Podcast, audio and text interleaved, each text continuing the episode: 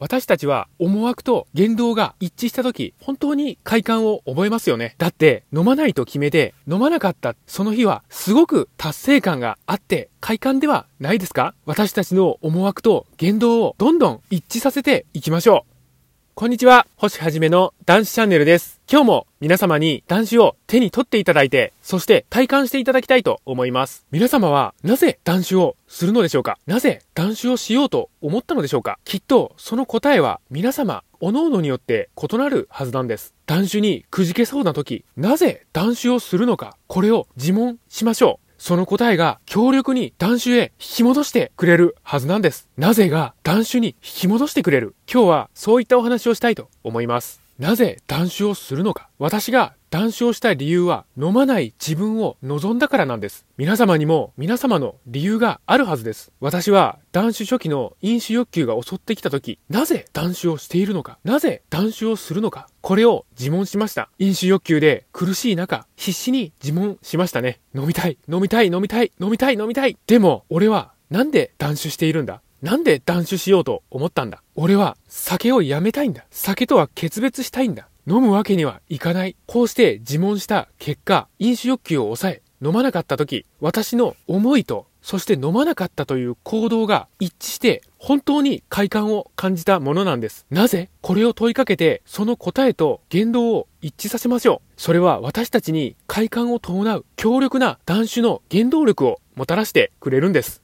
とはいえ、私も飲酒欲求に負けて飲んでしまったことは何度もあるんです。そんな時、すごく落胆しますよね。ああ、飲んでしまったな。やっぱり俺は酒やめることができないんだな。こうやって落胆して、自らの自信をなくしていくんです。それは自分の思惑と言動が一致していないからなんですよね。飲まないと決めた自分、飲んでしまった自分、飲まないと決めたのに飲んでしまったという、そういった現場を飲まないと決めた自分がじっと見ているからなんです。決めたことができなかった。この繰り返しが自らの自信を削ぎ落としていってしまうんです。何度失敗しても構いません。最終的には短種を成功させるんです。そのためのプロセスだと思って自らの自信をなくさないように断種挑戦していきましょう。では、なぜ断種をしているのかこれで断種へと引き戻されない時はどうしたらいいのかそのまま飲んでいいということはありませんね。こう考えてみてください。なぜ飲むのかその答えは気持ちよくなりたい、楽になりたい、毎日なくてはならない儀式、飲まずにはいられない。そうして飲んだ結果、気持ちよくなりましたでしょうか？楽になりましたでしょうか？その飲酒は必要だったのでしょうか？